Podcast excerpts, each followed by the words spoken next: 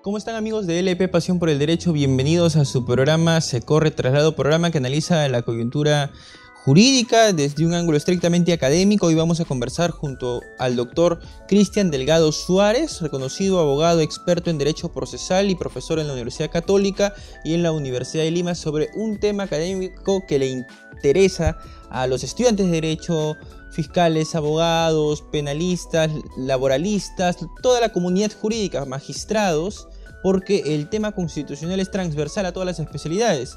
Y vamos a conversar hoy, a través de esta transmisión en tiempo real, sobre los alcances del nuevo, así lo denominan muchos, nuevo Código Procesal Constitucional. ¿Por qué le debería interesar a usted que sintoniza esta transmisión en tiempo real a través del portal jurídico más visitado de todo el Perú? Los alcances y todo lo concerniente a estos temas tan interesantes que nos propone la coyuntura política, la coyuntura jurídica y que hoy vamos a analizar a través de esta transmisión en vivo. Doctor Cristian, ¿cómo está? Bienvenido a la tribuna de entrevistas del EP. Muchas gracias Francisco, encantado de estar acá, saludar también a todos tus televidentes que nos siguen y bueno, atento a tus a tus preguntas. Hace unos días publicamos una noticia. El Congreso aprobó por insistencia el nuevo Código Procesal Constitucional. ¿Podrían explicar qué significa esta nomenclatura por insistencia para que las personas que nos sigan puedan contextualizar el tema que hoy vamos a desarrollar a fondo? Claro que sí. Lo que pasa es que en este caso, este proyecto de, de ley para poder modificar o más que modificar para poder promulgar un nuevo Código Procesal Constitucional y que deje sin efecto, derogue el del 2004, pues eh, fue una iniciativa del Congreso, del Parlamento, diferentes bancadas. Diseñaron la norma y una vez aprobada, pues en las comisiones, esto de acá pasa eh, a la observancia o vista del presidente. Pues, ¿no? Entonces, en este caso, también fue una noticia eh, de público conocimiento de que iba a realizar ciertas observaciones. En efecto, las observó pero ¿cuál es el tenor de esta aprobación por insistencia? De que no obstante uno tenga estas observaciones que vienen del Ejecutivo, ¿no? por la insistencia de la aprobación o de la necesidad de aprobar de los congresistas, o sea, para continuar con la promulgación o el tránsito de esta norma, se aprueba, se promulga sin tomar en cuenta estas observaciones. Entonces, eso es facultad y prerrogativa del Congreso, porque puede que no atiendan a las observaciones, no están obligados. Tanto hoy ocurrió de que seguramente también eh, eh, eh, se habrá escuchado de que se va a proponer de manera futura una acción de inconstitucionalidad sobre este proyecto, sobre esta ley ya promulgada, mejor dicho. De hecho, hubo mucha controversia cuando se envía la autógrafa al Ejecutivo porque la autógrafa contenía una serie de disposiciones bastante, bastante cuestionables, como por ejemplo la prohibición de rechazo liminar, que es una de las cosas de las que vamos a conversar a lo largo de esta entrevista, y entre otras cosas, ¿no? Sin embargo, el Ejecutivo observa, para dejar claro y precisar esto, muchos de estos aspectos, incluido la prohibición de rechazo liminar. Así es. Y el Congreso desoye la opinión del Ejecutivo y promulga este nuevo Código Procesal Constitucional. ¿Estoy en lo correcto, doctor? ¿Vamos bien? Así es. Ya, ok, perfecto. Ahora, ¿por qué a los estudiantes de Derecho les tendría que interesar este trámite previo a la publicación, a la promulgación del nuevo Código Procesal Constitucional? Es interesante porque en todo lo que se trata de técnica de legislación, o mejor dicho, de diseño de normas o de leyes, es ahí donde se puede uno eh, eh, eh, dar cuenta de los debates dogmáticos sobre la rama que se está legislando, en este caso constitucional y procesal constitucional. Entonces, este, este debate amigable, vamos a decirlo así, entre los poderes que tienen las facultades de observar las normas, eh, se traba justamente en esta discusión teórica. Entonces, claro, ¿por qué esto es importante? Porque pues todo lo que hemos conocido y aprendido de procesal constitucional, en la opción del Congreso con la iniciativa y en la opción u observaciones del Ejecutivo con su iniciativa de mejora, de cambio, de exclusión, ahí se ve un debate teórico. Es eminentemente teórico sobre temas, ponte, por ejemplo, procedencia de la demanda, lo que me has comentado, el rechazo eliminar. Esto es un debate de nunca acabar. Eh, ¿Es restringir acceso a la justicia, rechazar liminarmente o se debe funcionar como puertas abiertas y que todos demanden lo que quieran básicamente? ¿no? Entonces, eh, es importante no solo por la forma como se hace esta dinámica en el diseño de la norma, sino porque de ya entrar en vigencia, esto todavía no está publicado, la forma de litigio a nivel constitucional va a cambiar un poco. Va a cambiar un poco a diferencia de lo que teníamos con el Código Procesal Constitucional anterior, pues, ¿no? Entonces, eh, estamos en un clima de cambios y para los que están estudiando, las que están estudiando, ya van a tener un documento hasta hace un mes no más vigente, ¿no? Que era en este caso el CPConst del 2004 y ahora este nuevo Código Procesal Constitucional que, para concluir, desde mi punto de vista, no es que sea tan nuevo, ¿ah? porque hay varios artículos que sí se han mantenido, por así decirlo. De hecho, hay algo interesante, doctor, sobre, el rechazo liminar. Mire, el rechazo liminar permite a la fecha que un juez, frente a una demanda manifiestamente improcedente, la rechace sin pronunciarse, de, eh, sin hacer un pronunciamiento de emitir un pronunciamiento de fondo, ¿verdad? Usted lo observa, lee los hechos, no necesita hacer un análisis escrupuloso para darse cuenta de que manifiestamente eso es, improcedente. A la fecha sí opera el rechazo liminar. Sin embargo, lo que contiene el nuevo Código Procesal Constitucional, aunque no es tan nuevo como usted bien lo ha dicho, eh, es la prohibición de que el juez, frente a una demanda manifiestamente improcedente, la rechace de plano. Ahora sí la va a tener que admitir y va a tener que eh, formular una motivación de las razones por qué le está rechazando, tiene que hacer un, análisis más escrupuloso del, tema. Hay quienes dicen que esto le genera expectativas innecesarias al justiciable, porque desde el momento en el que el juez tiene la obligación de admitir una demanda, el justiciable genera una expectativa, a pesar de que el juez luego la va a rechazar. ¿Qué opinas al respecto? Yo opino que eh, eh, solamente estamos extendiendo en tiempo algo que puede ser inminente, que es una improcedencia de la demanda. Y para esto me remito un poco a las reglas generales del derecho procesal que están en el Código Procesal Civil. El juez tiene tres momentos, el órgano jurisdiccional tiene tres momentos para calificar justamente la validez de la relación jurídica procesal o la procedencia, básicamente, de la demanda o validez del proceso. Al calificar la demanda, al declarar el saneamiento y al sentenciar. Entonces eso es inclusive eh, eh, está eh, como una forma excepcional en la sentencia. Se puede pronunciar sobre la improcedencia de la demanda o la relación jurídica procesal. Entonces, estoy de acuerdo contigo. Si tú en un primer momento admites porque tienes que admitir, porque hay una prohibición de rechazo eliminar, el juez puede creer de que en realidad es improcedente. Solo que no lo va a hacer en ese momento. Lo va a dejar después para la sentencia y la sentencia va a ser de una de improcedencia. Ahí se tendrá que apelar, confirmará la sala y se tendrá que ir a un RACA, un recurso de agravio constitucional, varios años solo para ver si es que se admite a trámite o no la demanda. Genera una expectativa innecesaria y generaría también algún tipo de litigio de mala fe. ¿Por qué? Mm. Porque como yo ya tengo la demanda admitida inmediatamente, ¿qué va a buscar el litigante en un proceso de amparo? Su medida cautelar, ¿sí Sí. Porque de repente quiere suspender algo. Entonces, admitida que es la demanda casi de manera automática, viene aparejada al día siguiente su medida cautelar. Entonces, esto va a generar pues una, una, situación de conflicto al juez. Va a decir, estoy, no estoy rechazando una demanda y ahora viene la cautelar, entonces eh, eh, va a tener que adelantar muchísimo el pronunciamiento o la, el, el, examen sobre el fondo. Va a ser un poco contradictorio porque va, no va a rechazar la demanda, no porque no quiera, sino porque la norma le dice, y a lo mejor, quién sabe, le otorga la cautelar. Entonces, genera un enredo, creo yo. Sí. Genera un enredo. Ahora, ah, por otro lado, hay quienes dicen que al momento en el que un juez rechaza liminarmente un caso, eh, no desempeña a cabalidad sus labores como juez ah, porque no desarrolla una motivación solvente sobre un tema. En atención a qué? A que muchas veces los jueces, y cito las palabras de algunos académicos, optan por rechazar liminarmente una demanda cuando debieron haberse pronunciado de fondo. Mm. rechazo liminarmente, rechazo liminarmente, rechazo liminarmente y continúo rechazando liminarmente las demandas a diestra y siniestra y ni siquiera leo a veces los hechos o el análisis de fondo que requiere esa demanda. Hay un abuso de rechazo liminar, es lo que dicen los gestores de esta prohibición, y por, por, ende es necesario prohibirla. Sí, es que, es que no dejan de tener razón. Y teóricamente creo que tiene asidero por una sencilla razón. Nuestro proceso constitucional está, pero construido en base a dos principios Mm. procesales en el título preliminar de- del Código Procesal Constitucional.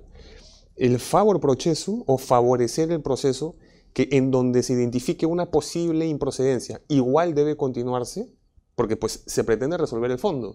Y básicamente una cuestión de eh, eh, favorecer al ciudadano, favorecer al litigante de a pie, ¿no? De que pues pueda tener la continuidad y el desarrollo de su proceso. Entonces, como yo lo digo, es un proceso, como comento o pienso, el proceso constitucional es un proceso muy eh, eh, subjetivo, de un Mm. control, de un, de un control tuitivo, una protección al ciudadano, y es por eso de que pues la, la opción por la prohibición de rechazo eliminar va en ese sentido. Pero ¿cuál es el tema?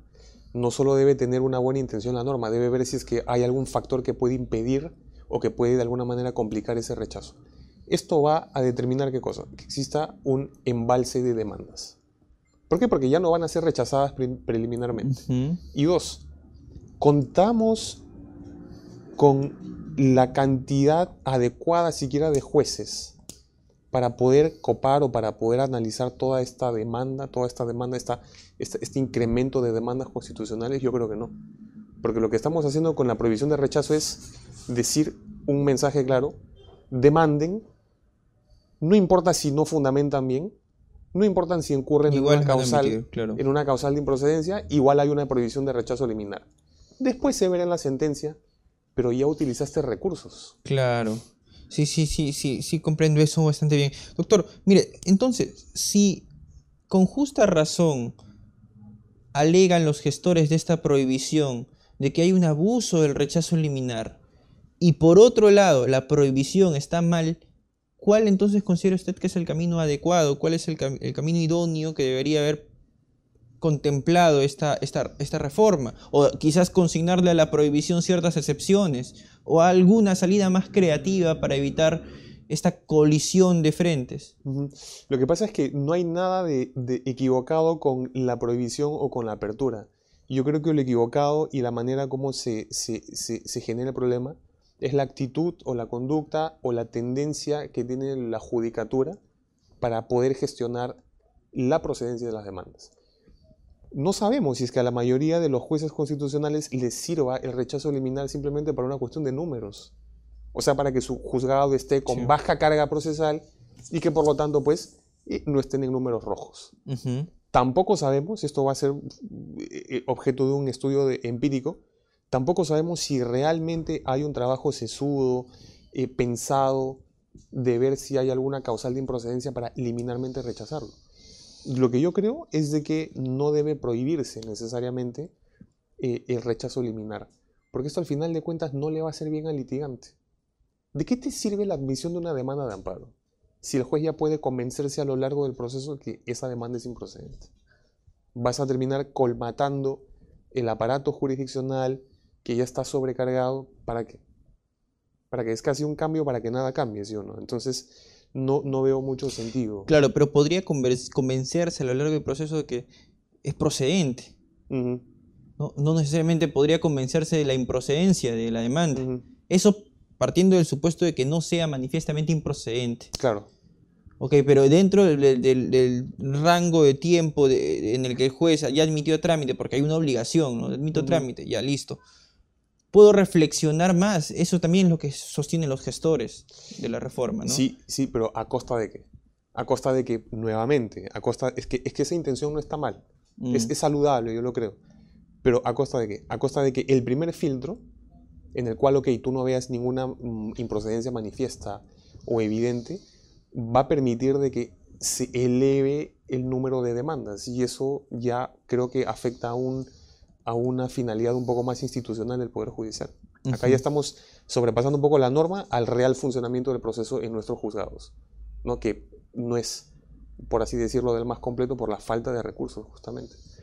Eh, de que en el tránsito sí se pueda pensar y reflexionar y pues lo que en un primer momento el juez pensó que era una improcedencia, ahora pase el fondo, es posible, pero pues tampoco es una certeza de que eso ocurra. Y mientras no tengamos esa certeza, la norma prohíbe de que se rechacen y ahí creo que sí está el problema. Por eso hay que tener mucho cuidado con ello. Si no, eh, eh, de nada en realidad va a servir pues, ¿no? este cambio. De hecho, doctor, el Ejecutivo responde sobre el nuevo código lo siguiente.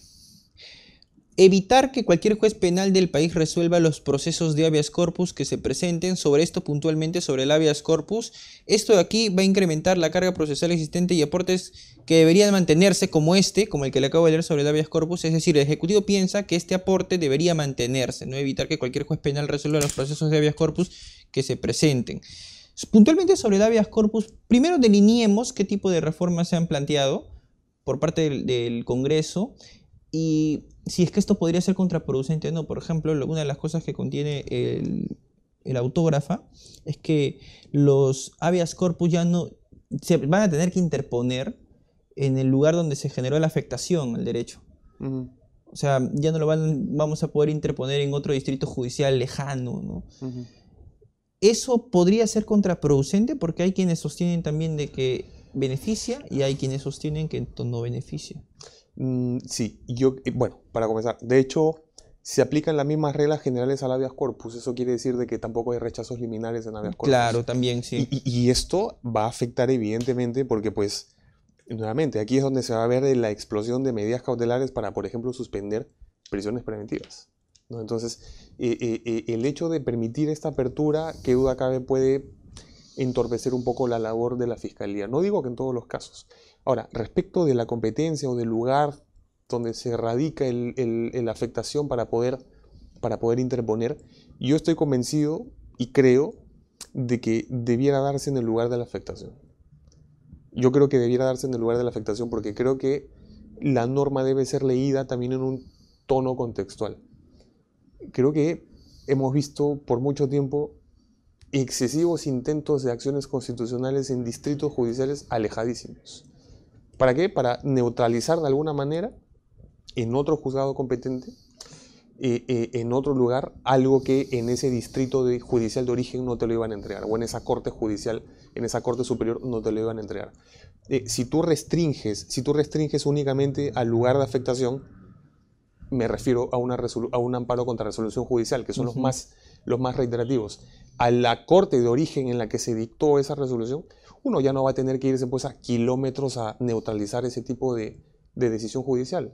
Eso, ¿qué cosa contrarresta? Creo yo. La especulación a nivel de litigio. De que porque ya mm. sé más o menos que no me va a ir bien en esta corte, me voy a una corte distrital un poco más lejana que seguramente ahí se intentaré la suerte.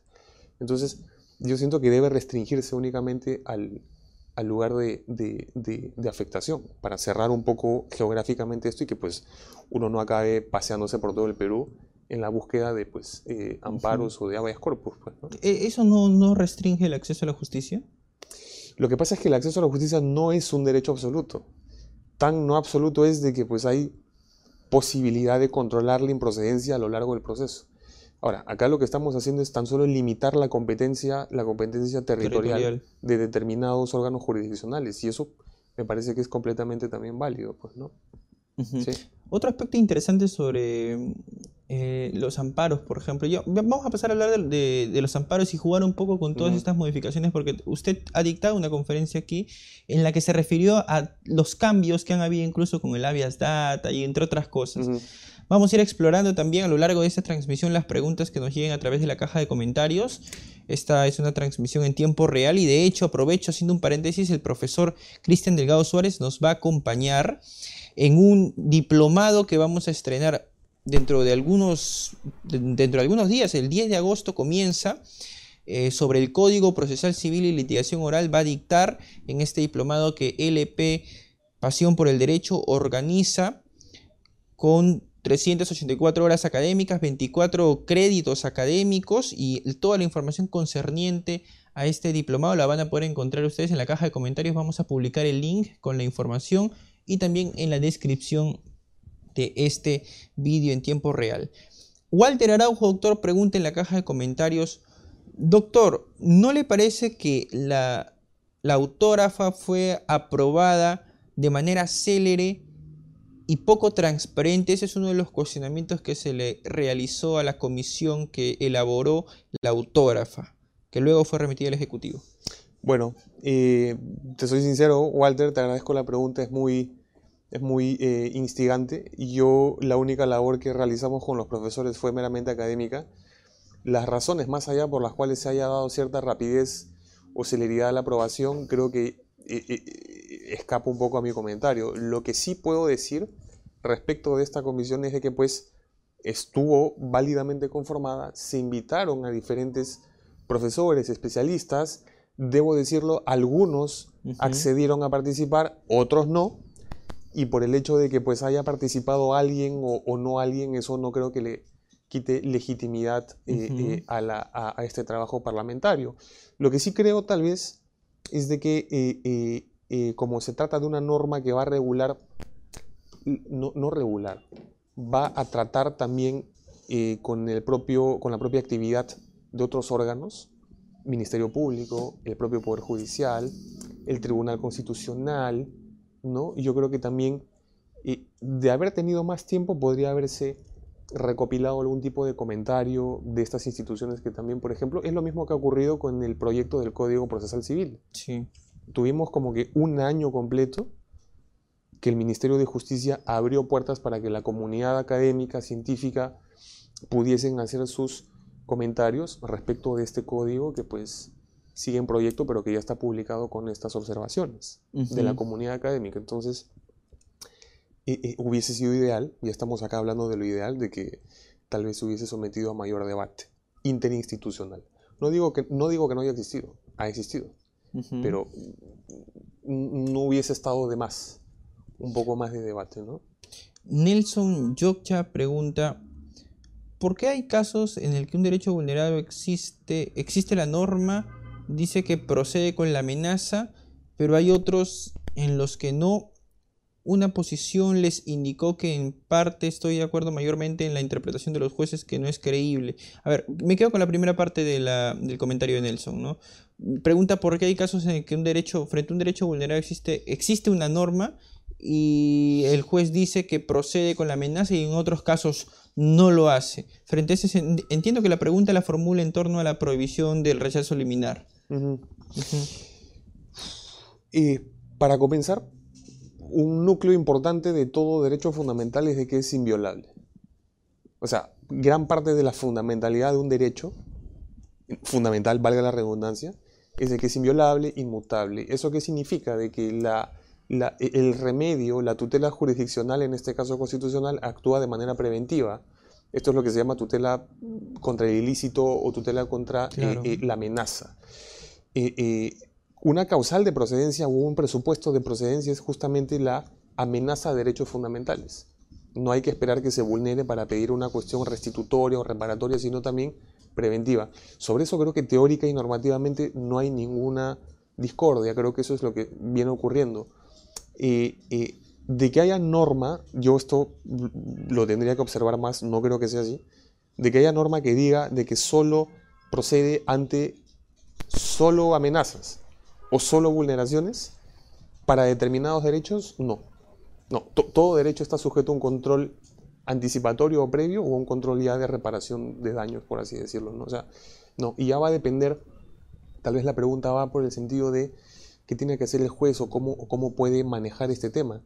Y, claro, con la prohibición de rechazo liminar, eh, eh, eh, en este caso lo que tendría que hacer es es casi creer la tesis del demandante, ¿no? Y decir, oye, sí, hay una amenaza o hay una vulneración, y pues darle trámite sin poder analizar un poco más. Tampoco es el, estadio, ¿no? Al momento de analizar o de calificar la demanda tampoco lo tiene que hacer. Pero para responder precisamente la pregunta, y no hay ningún impedimento o, o prohibición de que, de que tutele amenazas también contra derechos fundamentales. Sobre habeas corpus, ¿hay algunas modificaciones interesantes que usted podía explorar, analizar, doctor, además de las que acabamos de comentar? Eh, lo que pasa es que gran parte de las modificaciones están en las normas generales. Una de esas normas generales, el, habeas corpus tú sabes que ha tenido un desarrollo más eh, dogmático y teórico por nuestro Tribunal Constitucional y por la dogmática. Existe una cantidad de variantes de, o tipos de habeas corpus, ¿no? pero algo que también es interesante, que está en las reglas generales, porque aquí es el grueso del cambio, es por ejemplo en la notificación o el emplazamiento también al Poder Judicial en caso de habeas corpus contra resoluciones judiciales. Se ha estado diciendo de que ahora con este nuevo código se daría como que amparos y habeas corpus siempre contra resoluciones de manera unilateral. Y ya no tendría que notificarse, notificarse, a, a, los jueces. Y de hecho la norma va en ese sentido. El único que tiene en este caso que ahora representar o aparecer como legitimado es el procurador. El problema es, se está dejando sin espacio que los jueces puedan contestar algo, porque son los autores de la norma, los autores de la decisión que uno quiere suspender, ¿sí o no? O cuestionar. Entonces, eso también podría generar algún tipo de, claro. de, problema, ¿no? Sobre todo en habeas corpus. Eh, en este programa, claro, sí, sí lo entiendo. Entrevistamos al doctor Carlos Mesía y, él frente a esa argumentación sostuvo, y fue, fue bastante... Hizo bastante hincapié en esto, ¿no? Hizo mucho hincapié en esto. Fue muy enfático al decir que el habeas corpus siempre fue unilateral. Es decir, si uno cuestiona a la autógrafa indicando que ahora se lo está proponiendo al habeas corpus como un proceso unilateral, yerra porque siempre lo fue. Cuando alguien es detenido arbitrariamente, el juez resuelve con la sola demanda de habeas corpus, porque no puede esperar respuesta alguna frente a la vulneración del derecho a la libertad de esta persona unilateralmente tiene que resuelven muchos jueces. Entonces, en ese sentido, podría calzar el cuestionamiento de la unilateralidad del habeas corpus o no tendría que calzar, porque hay una, entiendo que luego de escuchar ambas posiciones, nuestro público debe estar preguntándose en estos momentos a quién le hago caso, a qué opinión yo me aproximo más. Eso no es unilateral el habeas corpus. No, eh, eh, a ver, lo que pasa es que si es unilateral porque se responde o que se tiene que resolver sin, sin, sin algún tipo de, de, contradicción, por así decirlo, bueno, sí, pero a lo que yo hacía alusión y, lo, a lo que la norma nueva hace alusión es más bien de que en el emplazamiento o ya al momento de pues conformar, por así decirlo, esta relación jurídica procesal, las partes, los jueces han quedado, han quedado excluidos de la posibilidad de que se puedan pronunciar o decir algo respecto pues, de las decisiones que han emitido. ¿no? Esto parte de la teoría, parte de la doctrina que ya está saliendo ahora, indica que es unilateral. Yo no lo veo que por una cuestión de que no emplaces a, de repente a, los jueces que están emitiendo esta decisión, o al juez que emite una decisión X, sea unilateral. O sea, porque por último, ya está participando en este caso el procurador del Poder Judicial, que siempre tiene que estar. Claro. Y, y, creo que con eso sería eh, quedaría bien salvado el tema de la, de la defensa. Pues. Ahora, ¿es necesario emplazarlo o es que podría ser una, un cotejo mínimo informal, que también es una característica de la habeas corpus, ¿no? Para eh, resolverlo de manera célere, frente a una detención arbitraria. ¿El juez tiene que emplazar, notificar necesariamente? ¿O es que puede ser un cotejo somero, concluir y declarar fundado el habeas corpus y resolver en ese sentido. Mira, sin emplazar, sin notificar. No, yo creo que tendría que emplazar y notificar. Aunque la persona esté detenida arbitrariamente. Lo que pasa es que esa, esa detención arbitraria, el, el, lo que pasa es que el juez no la va a saber, lo está sabiendo únicamente de una parte. yo, yo también soy muy, muy respetuoso de las garantías del debido proceso, claro. pero una de esas también, así como la libertad, también es el tema de la contradicción. O sea, uno puede formular muy bien algún tipo de acción constitucional, en este caso de corpus, y decir se me detuvo arbitrariamente, pero, pero, pero ¿qué pasa si eso no es así? Entonces, creo que igual no está de más en este caso el tema de la, de la, de la contradicción. Ahora, yo, como te digo, siento que por ese lado tal vez podría, podría eh, eh, eh, contarse con ese tipo de mínima contradicción. Mínima contradicción, notificar que se esclarezca algo al menos y poder pues, pasar a resolver a partir de eso. Sobre el amparo, doctor. El doctor Eto Cruz dice que nuestro nosotros somos el primer país en publicar un código procesal constitucional. Ese dato yo no lo tenía. La otra vez estaba escuchando una conferencia del doctor Eto Cruz y él sostiene eso. Dice que lo puso en uno de sus tantos libros. Sí, de hecho, ni siquiera en México tienen un código procesal El segundo creo que fue Bolivia. Sí, y hay un código procesal constitucional en el distrito de Santa Fe, en Argentina. Y en Brasil se está elaborando uno. Ah, exactamente, ese es el tema. Eh, desde el año 2009 diferentes constitucionalistas brasileños comenzaron a pensar en la idea de lo mismo que ocurrió en el 2004, recopilar sus normas sobre procesos constitucionales dispersas ¿no? y poder corporificarlas en un código. Eso no calzó muy bien en Brasil en ese entonces porque ellos tienen una tradición constitucional un poco más al common law, porque tienen un mm. modelo concentrado, difuso, mejor dicho, de, de, control de constitucionalidad. Son una república, es una república federal, entonces eh, eh, eh, no hay una separación propiamente dicha, ni teórica, ni de competencias jurisdiccionales de procesos constitucionales y de una jurisdicción ordinaria. Quedó ahí. Ahora, desde el año pasado, en el Senado de Brasil se retomó la idea justamente de poder pensar ya en un código procesal constitucional por los cambios normativos, el cambio teórico. Allá se ha eh, impulsado más el tema del desarrollo de la doctrina procesal constitucional y está en un intento. O sea, ahora se ha reunido una comisión de profesores, varios procesalistas brasileños, constitucionalistas, y están pues elaborando un código procesal constitucional. Y es más, te comento algo, uno de esos eh, miembros es el profesor brasileño Luis Guilherme Marinoni, que también ha venido muchas veces acá a Perú, eh, de hecho fue con quien estudié en Brasil, y, y, y piensan inspirarse un poco en nuestro en nuestro código Están muy al tanto entonces estas bastante, bastante. reformas. Pero ¿cuál es, ¿cuál es el dato curioso? Esto sí lo tengo que decir ya a título personal. No sé cuál sea nuestra mejor carta de presentación. no lo sé, de verdad. Si el del 2004 o el actual. El que ya se promulgó y el que está, y el que está en vías de publicación. Ahora, ambos documentos pueden servir porque es una cuestión de inspiración normativa. Pero eh, lo cierto es que es un país que nos está mirando y las veces que he conversado con eh, académicos brasileños siempre resaltan de que somos uno de los pocos países que tiene un código procesal constitucional. Eh, de, acuerdo a su opinión, doctor, ¿cuál código tiene más taras? ¿El del 2004 o el de ahora? Te soy muy sincero, ambos. Ambos tienen... De verdad, de verdad, de verdad. yo te diría oportunidades de mejora.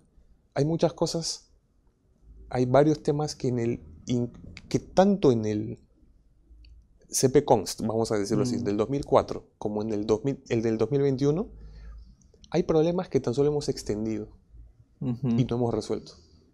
La diferenciación entre precedente y doctrina constitucional, que sigue generando un dolor de cabeza.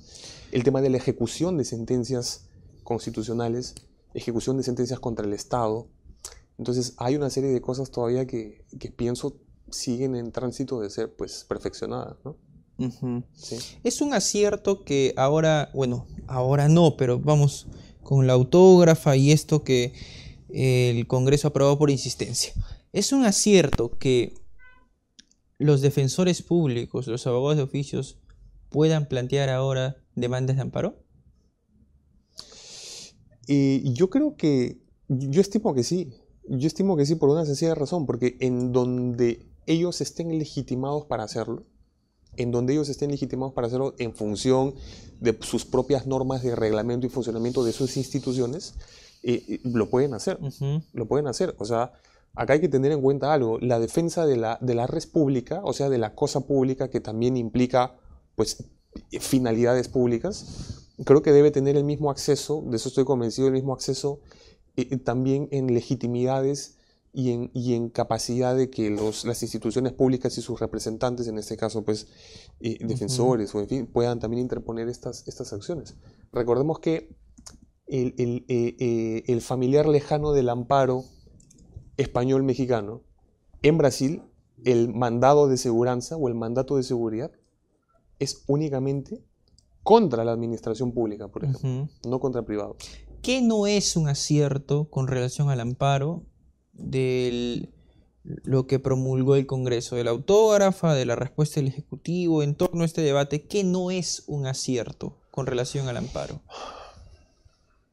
Eh, siento que en el tema de la ejecución de sentencias, de amparo precisamente, ¿no? y en general las que reúnen la protección a derechos fundamentales, amparo, habeas data, habeas corpus, siento que la, en la ejecución de sentencias se pudo haber considerado más técnicas de ejecución, más medidas coercitivas, de las que tenemos ahora. O sea, ahí está el camino. ¿no? Pudimos, o se pudo haber sido más preciso en el tema de la actuación inmediata de la sentencia, que también eso es algo que ha tenido un eco desde el Código Procesal del 2004, del CPCONST. Por ahí también podría haberse perfilado un poco más la técnica eh, eh, eh, legislativa. ¿no? básicamente esos, esos dos puntos. Ahora, en los temas relacionados a las causales de improcedencia, ¿no? creo que tal vez pudo haber sido más saludable el diálogo el diálogo entre la propia jurisprudencia que emitió el Tribunal Constitucional sobre varios temas de improcedencia, el Gorríos me refiero, por ejemplo, para poder precisar o ampliar, de ser el caso, un poco más el artículo sobre las causales de improcedencia. ¿no? Eso como, como algunos temas que todavía son, por así decirlo, urgentes de, reforma. Ahora, hay cosas que también han sido eh, eh, eh, muy bien tratadas, el tema de los intereses difusos, de la representación. Te soy muy sincero, hasta hace poco veíamos un amparo de algunos profesores contra justamente la cuarta legislatura, acción de inconstitucionalidad y un amparo, un segundo amparo para suspender, suspender también la elección de los magistrados. Esto es con el código anterior. Sí. En el código vigente, la legitimidad para obrar para tutela difusa colectiva ya no es para cualquier persona, sino para representantes eh, o legitimados extraordinarios.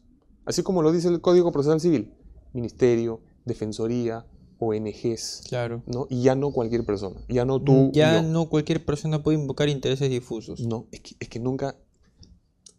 Es que teóricamente no es así. Ya no es un cajón desastre. Exactamente.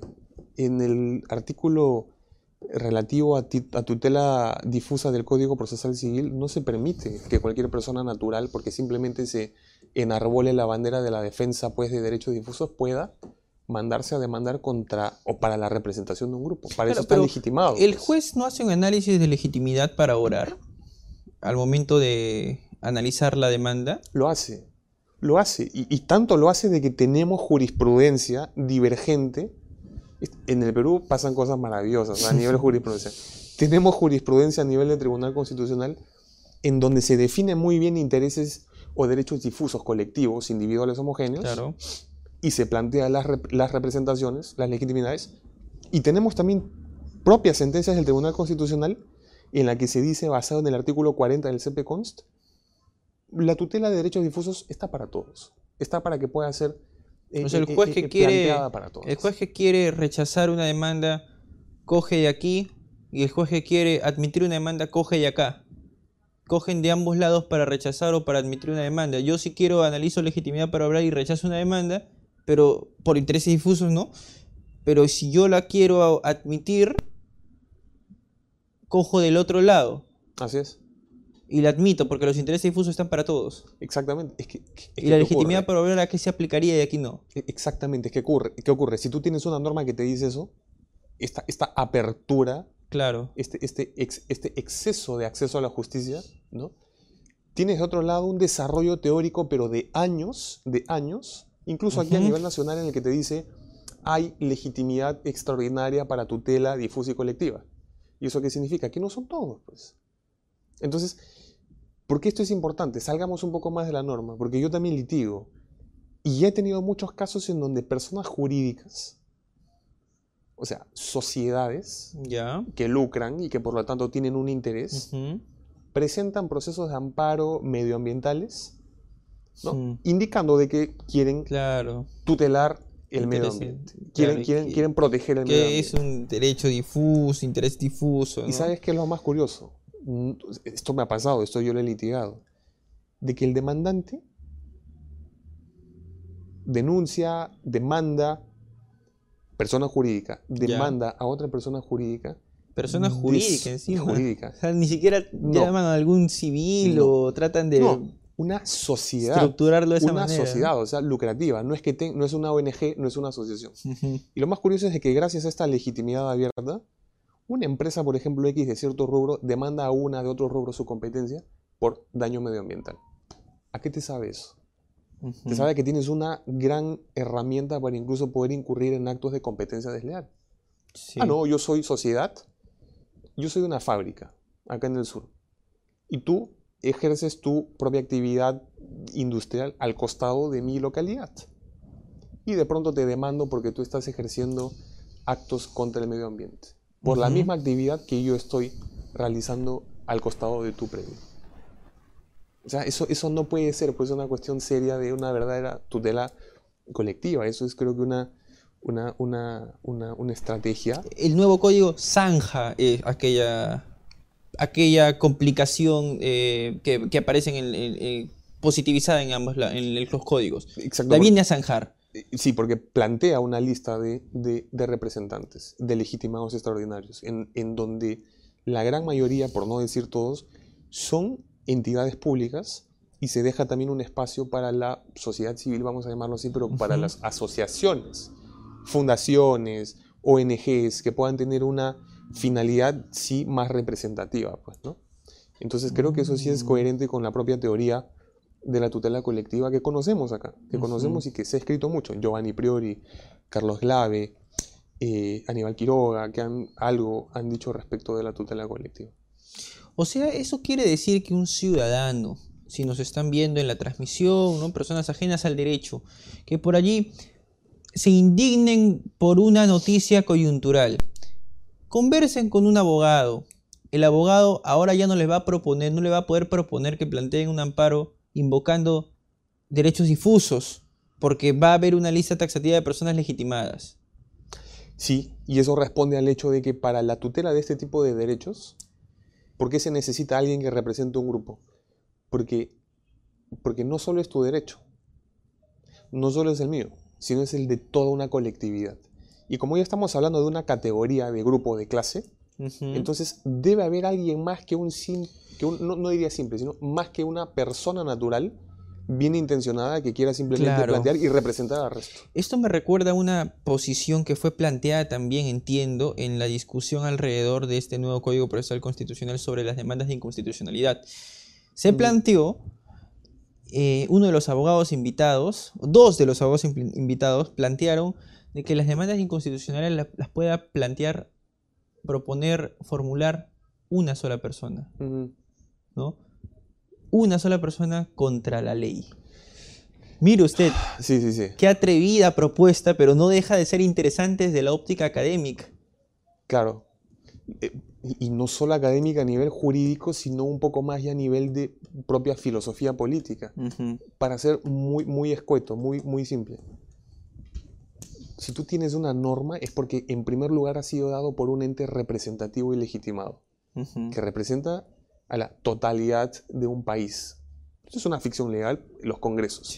Y que un Cristian Delgado, claro. porque no le gustó la norma X, pues me sienta legitimado para demandar acción de inconstitucionalidad, discúlpame, ¿eh? pero yo me voy a poner de ejemplo, ¿quién soy yo? ¿Quién soy yo para yo poder atacar en inconstitucionalidad una norma que ha sido dada por una entidad representativa, legitimada, pues, y que sí tiene una, un nivel de representación? Para eso está el control difuso. ¿Por qué no planteas un amparo de inaplicación de esa norma para tu caso concreto? Tu caso concreto. Entonces, siento que esta, esta apertura eh, eh, a, que cualquier persona sea legitimado, por más que sea una cuestión teórica, sí podría ser muy perjudicial. Pero entonces, ¿las acciones populares no se plantean, no las puede plantear una sola persona? La acción popular tiene una lista también de legitimados, ¿no? Y en este caso... y, también la podría plantear una, una persona, pero ¿cuál es el tema? De que es contra un reglamento. O sea, a nivel de escala normativa, evidentemente no es una cuestión, vamos a decirlo así, tan, tan, eh, eh, eh, tan, tan, global, tan, tan amplia como una norma legal que tiene pues el nombre de decreto legislativo o de ley, pues, ¿no? por así decirlo, pues, ¿no?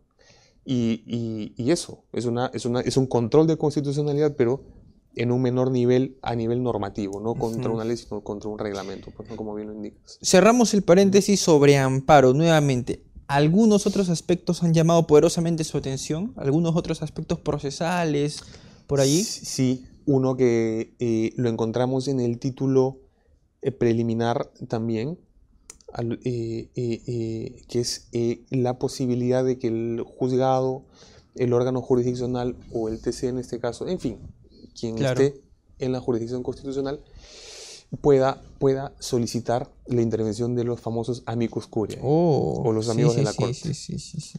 Antes o en el CPCONS anterior eh, eh, no había una norma expresa, explícita que pudiese, por ejemplo, pues permitir de que desde profesionales, entidades públicas, ONGs, asociaciones pudiesen actuar de manera como que consultiva o informativa, ¿no? Ahora ya hay una norma en la que se establece, oye, eh, la sala, en fin, eh, el órgano jurisdiccional podrá convocar a quien estime conveniente, Claro. para esto motivará, vaya uno a saber por qué, Sí. para que participe como amigo de la corte. Por acá también han salido algunas voces disidentes y han dicho, ¿por qué tiene que escoger la corte? ¿Por qué el órgano jurisdiccional tiene que escoger?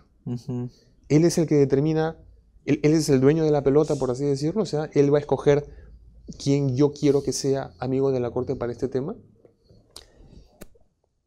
Siento que si el amigo de la corte, el amigo Oscuria, va a dar una aproximación y- e ilustrar sobre el tema, eh, eh, creo que eso te permite una apertura también en poder interpretar la Constitución. Peter Haberle, este gran constitucionalista alemán, eh, eh, pasó la mitad de su vida teorizando de que la Constitución está conformada por una sociedad abierta de intérpretes. Todos pueden interpretar la Constitución. Habrán algunas interpretaciones que sean válidas de los jueces, ¿no? Pero esa apertura implica pues de que haya un nivel de participación de las personas con credenciales, con pergaminos o con algún tipo de, pues, vamos a decirlo así, de, de capacidad técnica para poder, pues, eh, ilustrar sobre estos puntos. ¿Por qué limitar al punto o al hecho de que tan solo la Corte diga, yo quiero que tú participes eh, eh, como amigo de la Corte? ¿No? Ujú. ¿No está usted de acuerdo con que Yo no, yo siento, yo siento que uno pudiese de alguna manera, no uno, ¿no? sino las, las entidades, eh, eh, bien sean eh, eh, asociaciones, ONGs, entidades públicas, la propia Defensoría, las universidades, ven un caso, ven un caso emblemático, ven un caso en el cual se está discutiendo, en el cual se discute algún tema muy relevante para la sociedad, la política, el derecho, Ujú. economía, y tenga ese acceso a poder pues ilustrar al respecto. Recordemos que el amigo de la corte no, no decide nada, ya no, no, no, Claro, no, claro. no, no tiene interés alguno, no debe tenerlo, únicamente va, expone el tema y, y nada más. Entonces, no, no, no calza esa limitación. pues. Al doctor Carlos Mesías, sobre esto, usted sabe, usted sabe que el doctor Carlos Mesías fue uno de los gestores pues, de, de este nuevo código, ¿no? Mm. Él me decía, lo que pasa es que a veces el amigo de la corte viene a explicarme qué es el habeas corpus, ¿no? Viene a explicarme qué es una demanda, qué es, qué- qué es un amparo. Viene a explicarme ese tipo de cosas que desde mi... Yo, yo cuando me explican esas cosas, me comentaba aquí mismo en una entrevista, siento que fue que es una ofensa, porque no me vas a venir a explicar qué es un habeas corpus, pues yo ya sé qué es un habeas corpus, quiero que me ilustres y por ende es necesario que lo podamos elegir nosotros, los jueces, ¿no? Que los jueces puedan escoger a quién, quién quiere que lo ilustre. Con criterio de conciencia, entre otras cosas, ¿no? Pero que el juez sea quien lo elija. Ok, Porque si no, le van a decir lo mismo de siempre. En todo caso, mejor me leo un libro, repaso mi teoría. Sí, en- entiendo por dónde va la- la- la- el comentario, pero yo más bien preguntaría lo siguiente. ¿Qué es más fácil o qué se debe, qué, Mm. qué- qué sabe mejor en un ámbito de transparencia? Ah, ¿Qué sabe mejor? Te pregunto, tienes dos opciones. Yo como corte decir, quiero que tú intervengas como amigo de la corte, o controlar, dejas la puerta abierta, controlar cuando alguien quiera postular a ser amigo de la corte. Ese profesor, ese estudiante, esa clínica jurídica que seguramente con fundamentos el doctor Mesías dice, ¿cómo me vas a venir a explicar el amparo? O sea, yo entiendo que uno siempre aprende, ¿ah? hasta los jueces, las Mm. cortes, o sea, tampoco habría algún tipo de, de miramiento indebido que deba hacerse ahí. Pero, ¿qué es más fácil? ¿O qué se ve mejor? ¿Limitar y decir yo escojo? ¿O decir, si quieres entrar, postula? Postula tu pedido de amigo de la corte y yo controlo. Juez, sala, tribunal constitucional.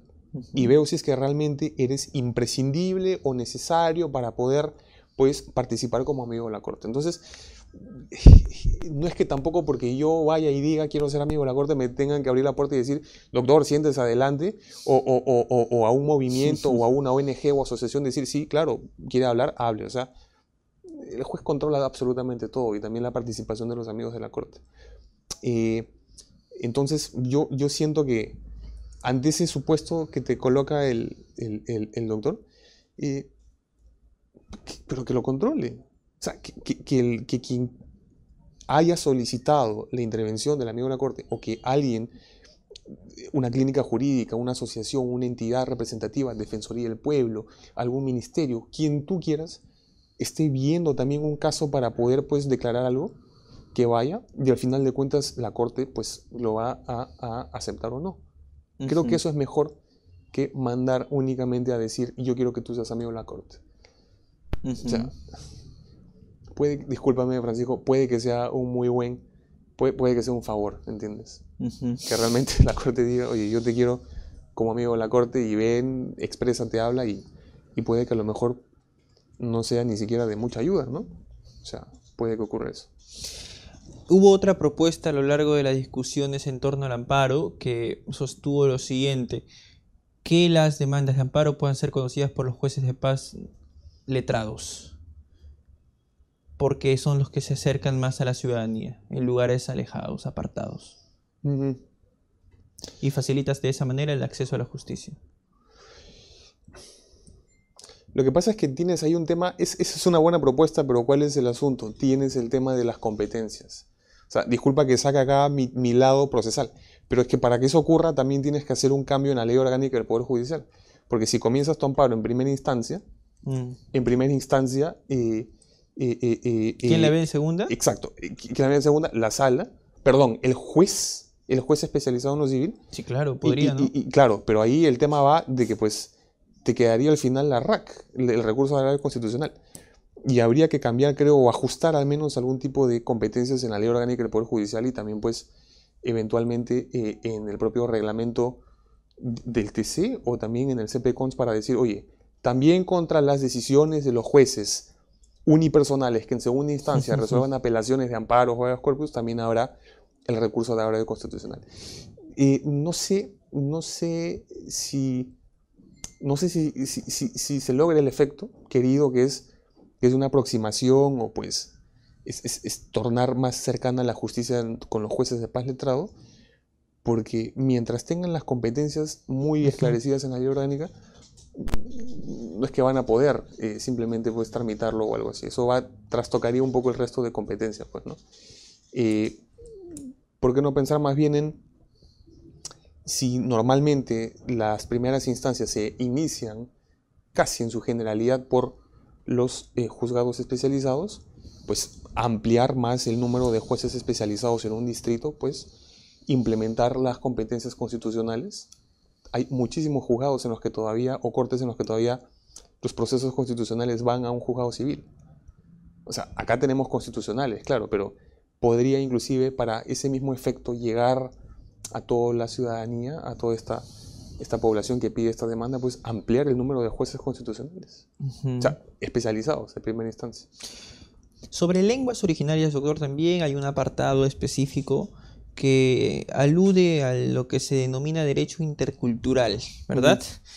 Es decir, lo que contempla el nuevo Código Procesal Constitucional es que las demandas, los pronunciamientos judiciales se redacten y se emitan en ese tipo, en, el lenguaje que se utilice de acuerdo a cada zona del país.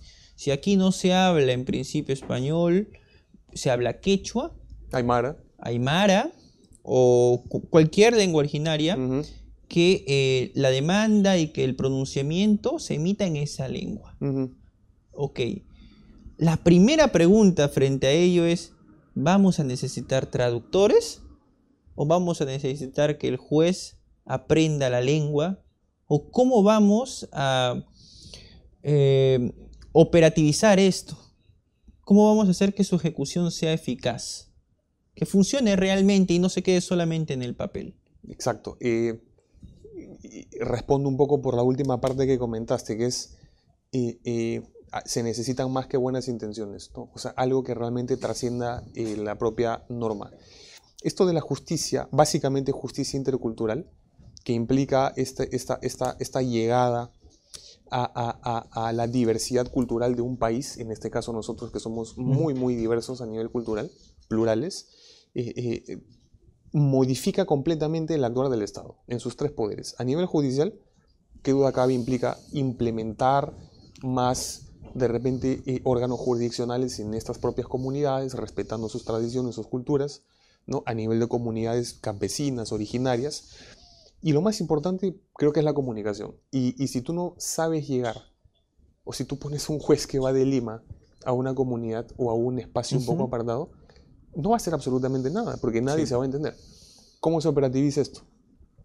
No solo intérpretes, sino buscar a jueces en los procesos de selección, en los procesos de, de repente de concursos públicos que haga la Junta, indicar necesitamos plazas o jueces para determinado eh, distrito judicial en donde hay estas comunidades. Requisito indispensable, aymara, quechua, aguajún, de repente de las lenguas también eh, de nuestra Amazonía, habrá bonificación, habrá un bono adicional, porque es un esfuerzo que también alguien, teniendo la principal lengua oficial que es el español, también pues eh, pueda comunicarse en otra lengua para, su, para, para llegar a, todo el Estado, pues, ¿no? a, toda la, a toda la nación, mejor dicho.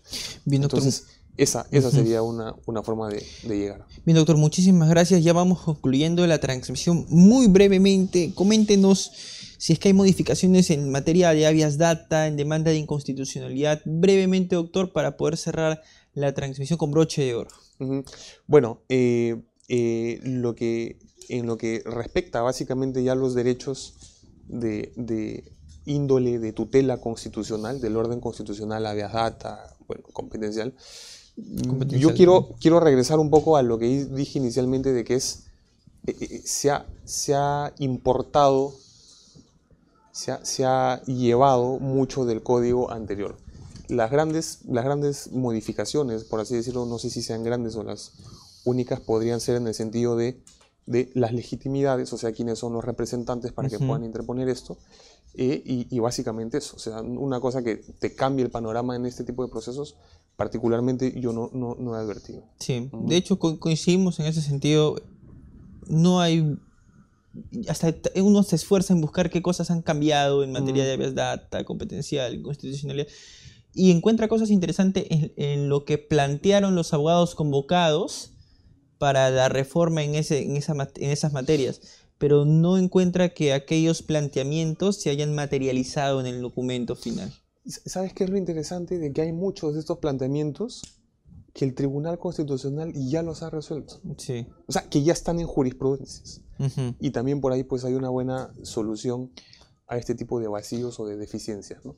Bien, doctor, muchísimas gracias a todas las personas que nos siguen, siguen conectados a esta transmisión en tiempo real. No se olviden que el programa se corre traslado se produce en el portal jurídico más visitado de todo el Perú todos los miércoles a las 4 en punto de la tarde. Hemos contado con la participación del doctor Cristian Delgado Suárez, reconocido abogado procesalista, experto en derecho procesal, profesor universitario en la Universidad Católica del Perú y en la Universidad de Lima y docente de LP en nuestro diplomado especializado en el Código Procesal Civil y Litigación Oral que comienza el 10 de agosto.